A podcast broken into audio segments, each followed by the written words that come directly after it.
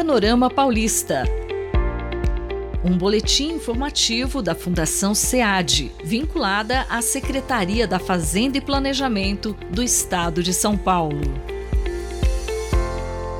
Você conhece a evolução das principais regiões de São Paulo por atividade econômica na última década? O PIB da região do agronegócio paulista cresceu 15,7% entre 2012 e 2022. Esse avanço foi quase o dobro do apresentado pela região mais industrializada do estado, de 8,7%, e mais de quatro vezes maior que o da região metropolitana de São Paulo, que ficou abaixo da média estadual, com 3,7%. Essas três regiões são as principais áreas em que a geografia econômica do estado de São Paulo se divide, de acordo com a distribuição dos setores de atividade dominantes.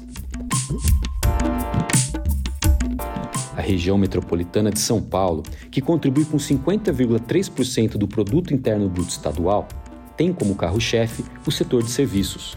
Seus 39 municípios concentram 56,4% desse segmento no estado.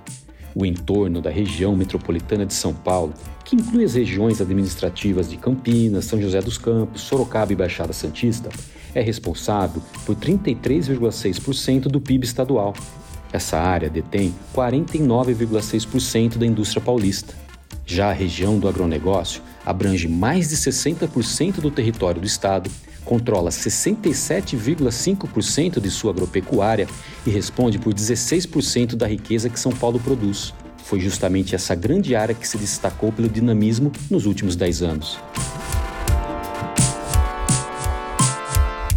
Saiba mais sobre esse assunto acessando www.cead.gov.br. Panorama Paulista um boletim informativo da Fundação SEAD, vinculada à Secretaria da Fazenda e Planejamento do Estado de São Paulo.